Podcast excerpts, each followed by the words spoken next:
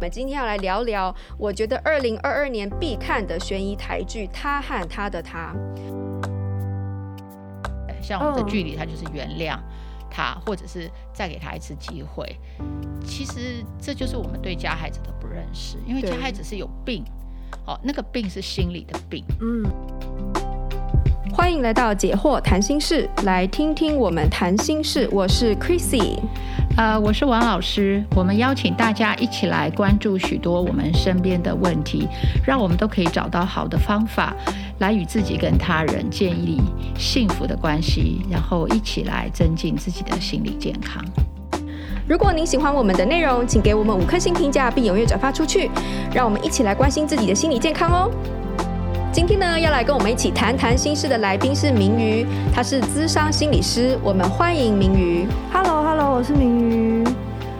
回到我们上一次讲的，就是很多人想要把结婚或是谈感情当做是一个逃避的地方，或者是解决事情的方式。嗯、对对对，然后，可是其实这帮问题更严重。对对对，那不是那个那个目的。对对，这真的让这其实我所以再度觉得这种伤害很可恨，你知道吗？因为就是伤害，然后让你。本来你可以好好谈个恋爱的时候，就要弄这些事情，然后也不能够好好真的经营关系，就是花那么多时间去处理被害这件事情，处理复原这件事情，真的是啊，我都不知道该怎么说。我觉得很就是要付这个代价，对，这代价是被害人真的很辛苦的。真辛苦的地方，没有人能理解。加害人他会觉得你把他关进监狱哈就结束了，出来就结束了。嗯，可是被害人没有，他可他有可能把自己关在自己的监狱一辈子。所以这个我们就要回来谈加害人。嗯，我觉得其实这个社会真的有时候加对加害人跟对被害人真的很不公平。就是如果以这个故事来讲，就说哦，这个老师你知道吗？他就反正他就躲过了，然后呃。如果这事情说出来，然后他大家还会说哦，你觉得我们会相信你说的，还是会相信老师说的？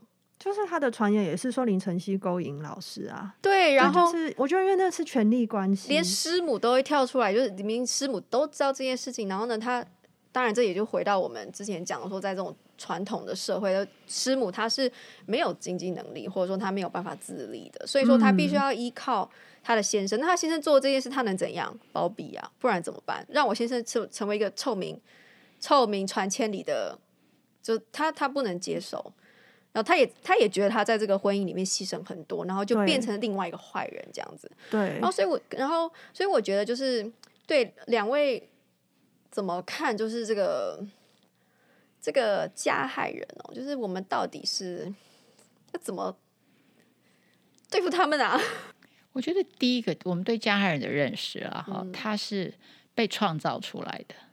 好，就是我们想想一个婴儿，对不对？呱呱坠地的时候，他没有，他不会自然成为一个加害人，对不对？他一定是整个养成的过程里，他呃被对待成的这个样子。所以我觉得加害人其实是原来以前的受害者，好，只是他变成了用。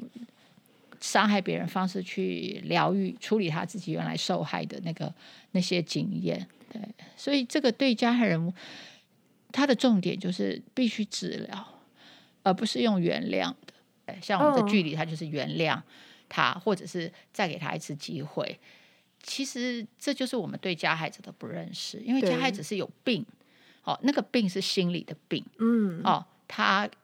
就是很可能就是可能是上瘾啊，性上瘾，或者是他有这种欺负弱小、趁就是这种趁人之危，嗯，或者是他有这个情绪弱，对，然后他有那个情绪发泄的问题，嗯，然后他从这种事情上找到他的快感之类的，所以我觉得很多时候就是说，我们总觉得说啊，我原谅了对方，他只是一时疏忽，这个就是完全不认识性侵害的加害人。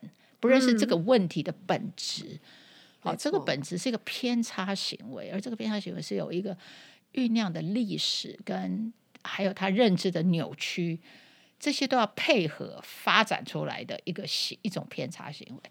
所以不是说我我我我再给你一次机会，然后你呃就悔改，然后就认错，然后我再也不做，绝对不是这么简单。其实大部分的人没有办法接受，就是说他身边有那种。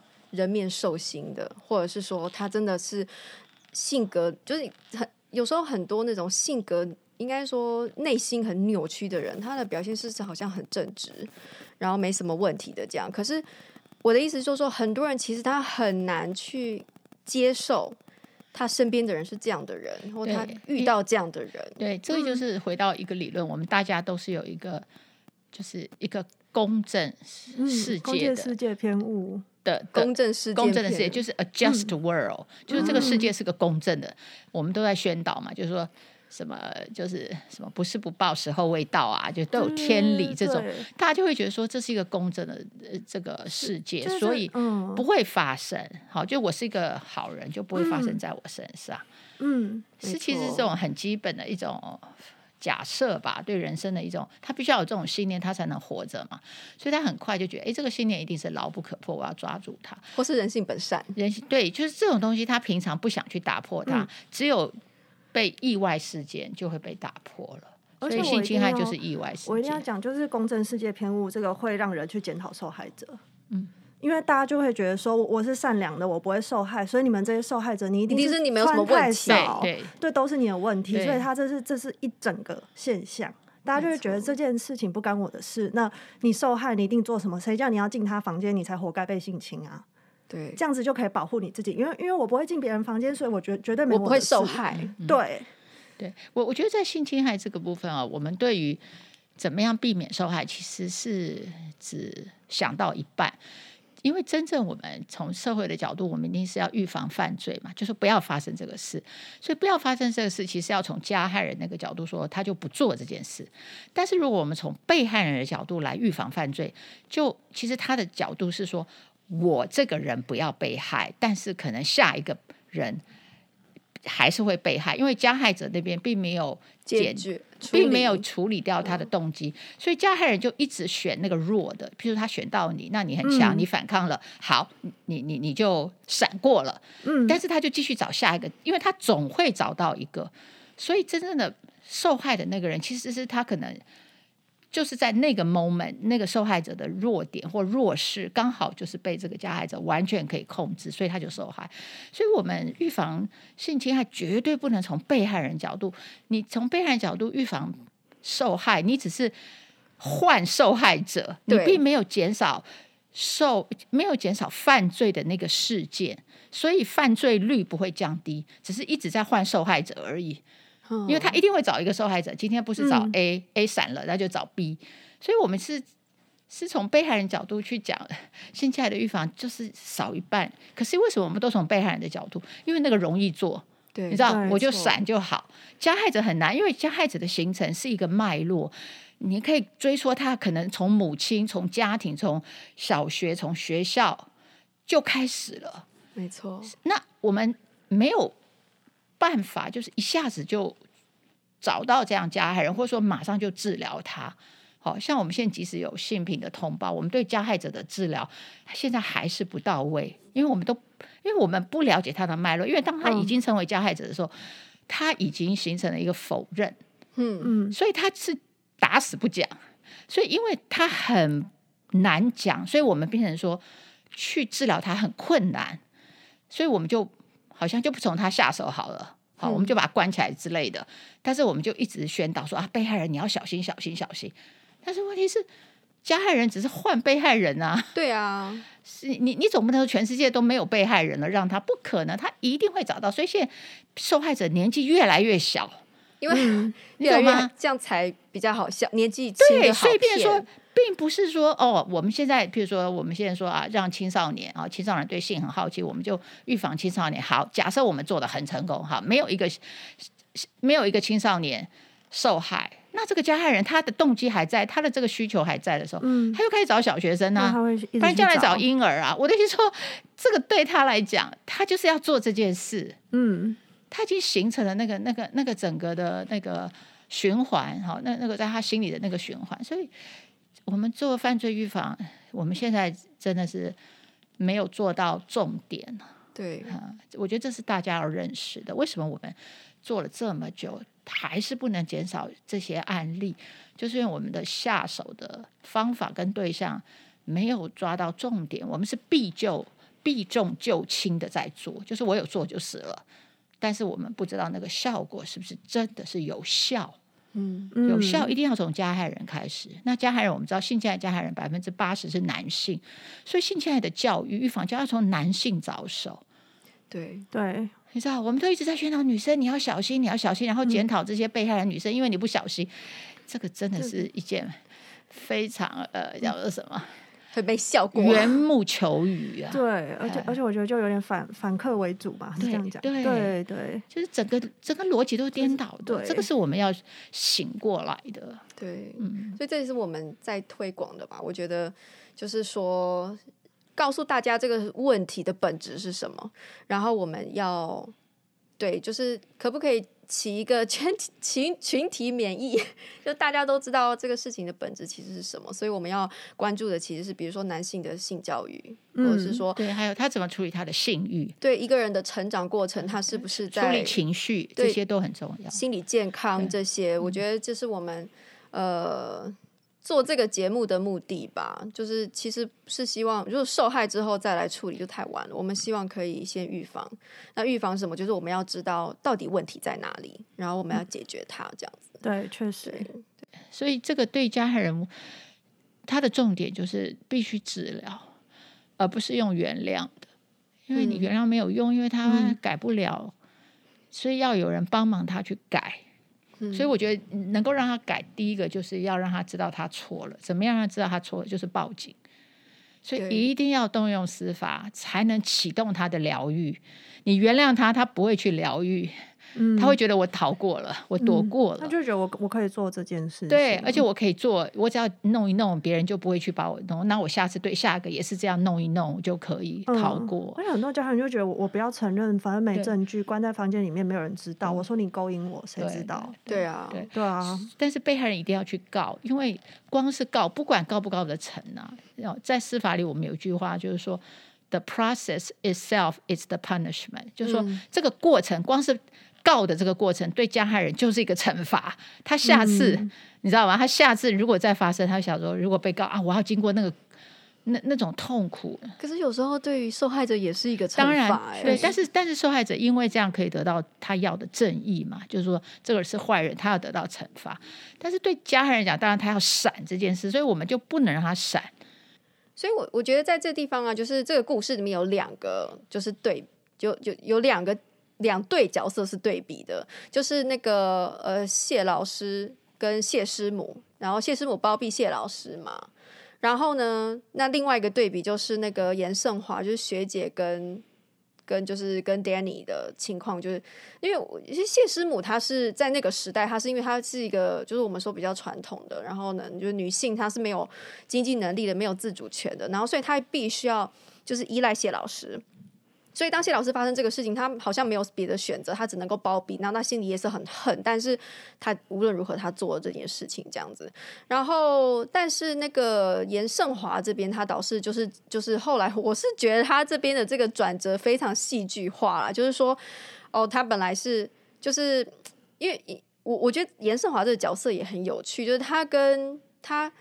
他跟那个就是凌晨，对他们也是，就是这个被害人的那个上面是也是不太一样的。对，就是呃，一个是好像愿意是 fight 的，对，然后另外，然后严胜华就是比较所谓的被动的这样。嗯，也也不能说被动，应该说他的角色更加为难，因为他是经济弱势的，然后他也遭受了谢老师家很多的帮助。然后再加上说哦，家里又还有阿嬷，所以他的考量点跟林晨曦比较不一样。对，然后感觉起来就是比较就是对，然后我会一直觉得，我会觉得严胜华的角色就比较像师母的角色，就一样都是好像没有什么选择权。就是在我觉得，我觉得那个对比是有趣的，就是看似一样的故事，可是在最后一刻，严胜华却。愿意跳出来对抗 Danny，对，当然是呃，我们其实都觉得这最后一集真的是演演的太快了，太快了，他就很像大家都急着要结尾这样，所以其实像严胜华面对 Danny 这种，他自己从受害者，然后又找到了一个这样子的老公，然后又进入这个家暴的历程，他其实也是一个。可以好好再描述的故事啦。对啊，其实他那个就是呃，我看到严胜华跟 Danny 的这个组合的时候，其实我就想起老师，就是我们在那个恐怖情人那边，我们就呃讲到说，就老师就提到一个概念，就是说受过伤的人容易再度受伤。我觉得严胜华就是一个很好的一个一个代表。对对，然后然后老师也提过，就是说受过伤的人也容易成为加害者。然后觉得 Danny 也是一个很好的这个例子。我觉得这边不知道两位有什么看法？我我觉得严胜华的那个就是。就是我，我就会觉得很可惜，说，哎，他当初怎么会跟 Danny 在一起啊？然后他那整个历程就是都不知道发生什么事，不然我会说，他也可以成为一个很棒的故事，是因为他受过伤，所以其实受过伤的人很很容易，他其实自尊心就会。就比较就会就会下降，他就会觉得我我不那么值得被爱。那今天好像 Danny 一个看似外在条件很好啊，工作不错啊，然后家庭背景不错啊，然后长得又好看的人喜欢我，想跟我在一起的时候，那我是不是就只值得这样子了？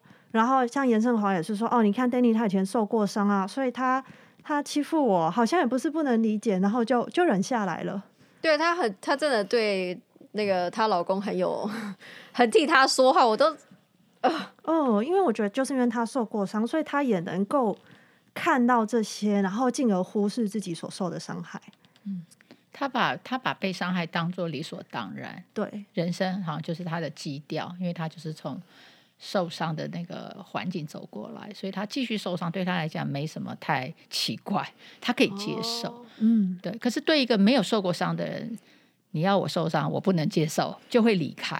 所以这也是为什么说小时候受过家暴这些，他长大又可能进到另外一个被家暴的这种情境，因为他已经习惯，他觉得这个是常态，他可以接受，他不会抗议，他的那个敏感度就没有了，他觉得这个是 OK 的，我以前都是这样过。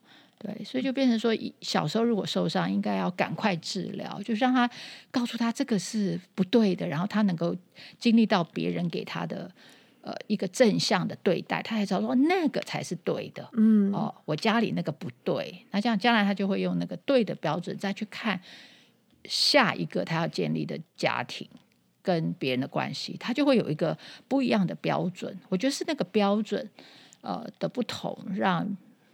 被害人会不会走出那个被害的循环？嗯嗯，因为我觉得受过伤的人，他们很容易会因为在这样的环境长大，他们就会有那种无意识的理解，是爱就是这样好坏交织的。嗯嗯、就是你打我也是爱我啊，嗯、打是情骂是爱，对对对对，嗯、就就是真的会有人就相信这个。对啊，就是说，Danny 是不是故意想要找严胜华？这个我们不晓得。可是我们知道说，Danny 这样做，哎、嗯，严胜华买单。嗯，所以说，其实有一点，我不能说要愿者上钩。可是就像老师之前讲过的，其其实很多像 PUA 啊，或什么，他们就是。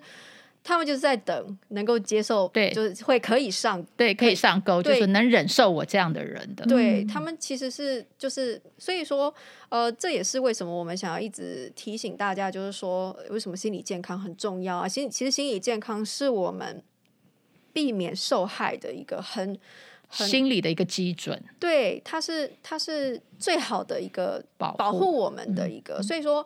就是我们要一直提倡心理健康，或者我们要告诉大家说，如果你觉得你小时候有被，就是或者是你曾经有觉得你，呃，有被不好、不不当的、不合适的对待的时候，其实都要去找专业的人来谈谈这些事情，让看看能不能就是重新再看这件事情，给他重新给一个标准或者是一个解释。嗯、我觉得这个是真的是需要的。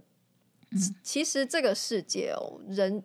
通常我大概都多少都有受过一点伤，这样、嗯、我觉得不要小看这些伤害，这样子。对，这谈到这边，我是觉得大家对于想要得到这个好的东西，可能都不会反对。嗯，但是我觉得常常我们都忽略，就是说我们要得到好的东西，必须付出代价。很多时候是我们不愿意付那个代价。好，比如说，如果我真的要去把我过去的创伤弄好，第一个。我要花时间，对不对？哈，第二个我要花钱，对不对？第三个我可能要呃经历那个痛苦，因为那个调整没有那么愉快。嗯，所以我就是觉得说这些东西，如果他不懂心理健康的价值，他可能就不会去付出这个代价。对，嗯，我我觉得其实还有一个很重要的是，我们常常会跟。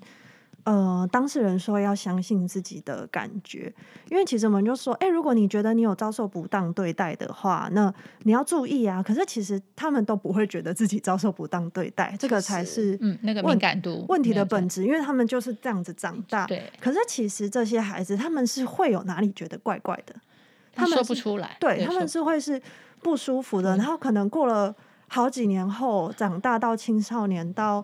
高中到大学，突然突然意识到说，哎，原来我长大的过程，我爸妈都这样子酸我，他们其实都精神虐待我，他们都说、嗯、你就是不会读书，你就没用，你就是这样，你考不上好高中。然后这个孩子长大，突然有一天意识到说，原原来只有我爸妈这样子对我。有时候父母还会说家丑不可外扬，对啊，说哪家没有管教小孩的事情，就去有必要出去说嘴嘛，这样子。嗯，所以其实，可是我觉得，哎，谈一谈也未何未尝不好，嗯、我觉得。对，就其实我觉得也是鼓励当事人跟身边的人，就是就算只是抱怨好，讲讲自己的心情，那其实你多一个人去核对、去理解，或许我们可以发现说，哎，这件事情或许没有你想的这么简单，或者这么的普通，对，可能真的是走这些事情是需要被讲出来的。嗯、对，每个人对，就像有时候我们到学校去做性平宣导。有时候小孩就说：“哎，某某某就摸我那里，哦、你知道？你知道？他原来就觉得没关系啊，那个人就是摸我那里。嗯、可是去上课的时候，他老师才会说：‘哎，那个人不能摸。’然后他说：‘哎，老师有人摸我这里。’这样就揭露了。哦、这样揭露了，那就我们就可以早点去调整他这个经验。对，对不对？因为他环境里没有人跟他说这个这个样摸是不对的。嗯、所以我是觉得，当然我们希望每个人都。”都有一个好的父母，但是这个是不一定做得到。但是我觉得我们还有第二层网，就是学校。嗯，好，我觉得学校也是可以扮演非常有利的对学生来讲那个调整的这个这个经验。那当然，第三个当然就是我们的朋友，对不对？如果你交到好的朋友，那朋友分享，每个人都一定要有朋友。对，就是说能够。交到好的朋友，那朋友对你的帮助也是非常的大。那将来你到社会上，你工作、同事啊，你看到的这些生活环境、世面，也会给你一个提醒，说：“哎，我我哪里需要调整？”好，所以我觉得人生中还是有很多其他的机会。来帮忙我们，所以我觉得整个我们建立一个友善的社会，嗯、就说一个友善的社会，它一定是家庭友善、学校友善、呃邻居友善，对不对？甚至路人也友善，然后呃朋友友善，好，然后老板友善。我觉得这个整个一个友善的社会，其实对人的心理健康才会有多层多层次的保护。嗯，好，那我觉得这样子才是我们可以把我们在这个社会里的。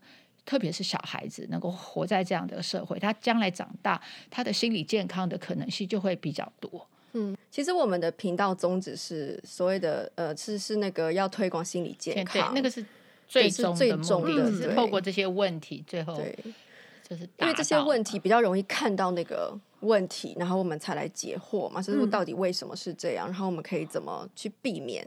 其实已经不是到那个受害的部分，是怎么避免这样。嗯，但是就是，可是你的解惑就表示他一定有祸才要解，那祸通常都是碰到问题。对对，然后所以就常常就是，所以你不太可能他没有碰到问题叫他来听解惑。对，我觉得大部分我常常遇到的就是说，大家会觉得说，哦、呃，比如说我讲到恐怖情人啊，讲到 PUA。然后他们会觉得说，嗯，这个是就不干我的事情，就是他当他听的时候，他觉得这个没有办法起共鸣，他可能更会想要去听说择偶啊，就是怎么样子，就是可以解决他跟女朋友、男朋友的。的朋友他们就是不是这个圈子，不是受害者圈。对，可是社会上有太多受伤的人，他们需要听到。对，所以我们是为那些人做的。但是因为我们找不到那些受害的人，所以我们只能够以我们。就就就是我们从就是所谓的分享，就是说一传十，十传百嘛。就是你要把它传出去，你要不要不好不好，就是不要怕麻烦的把它分享出去，因为总就是也许他就会遇到一个他需要的。对，就是他们这些人生活中要碰到一个需要的。比如说我举个例，我有一次去建中，你知道建中的家长会那些都是高社经的，嗯，结果我就。我还是去讲性侵，就是讲多元，讲性侵。就就有一个妈妈分享说：“哦，对，她在网络上就碰到一个女孩子，她就是被性侵的，所以她听到我讲性侵，她就觉得很有兴趣。她将来就是说，她觉得她她才知道要怎么帮助她什么什么的。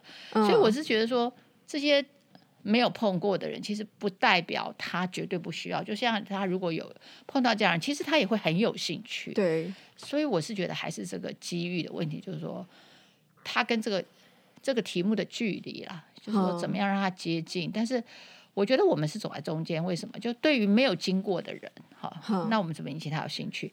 但是对于受害者，其实他们是逃避的，对，所以也不会说有受害者一天到晚想要去听，对，对对。所以我觉得只有中间这种人，就是说。他又没有受害那么深，开始有点困扰的，想要找找答案的，可能会听；跟这些正常的人想要去帮助困难的，也许会听。所以，我们可能是这一种听众，中间这种听，对而不是两端说他都没问题，跟他已经受伤很重，他根本就不要不要再碰这样子。对，我确实是觉得是，就是希望可以新的。就是达成一个保护的功能，这样子，就是说，呃，大家都对，就像是我们觉得数学，它有点像中间选民了。我们怎么样达到 中间选民？对，没错，就是，但是我不希望中间选民有一种感觉，就是说，他觉得就是还是有种自扫门前雪的感觉。中间选民在哪里？对对，对，我是觉得其实一般大部分的。大部分的人应该都是算是中间选民吧，只要他有那个意识，就是说哦，就像那个明瑜就是讲的，就是你们在推那个性平教育啊什么，其实你有那个知识，你就能够辨认受害。也许听众里面会有人觉得这个题目跟他无关，但其实他有一天是会用到，不论用在自己身上，或者用在朋友身上。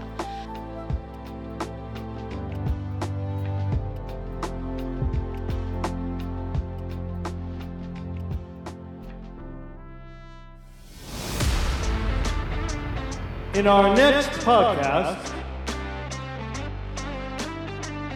所以我觉得性的议题其实是非常好去找自己到底是不是主人，就是我是不是我身体的主人，嗯，好，还是我只是拿身体去做一个交换，然后得到其他的东西？那你有没有时间去想那个换得的东西？通常当时换得钱嘛，或者说权势，那那个值不值得？我要去承受的，我身体的价值被被降低，以及我这样子的降低带来给我的那种情绪的委屈。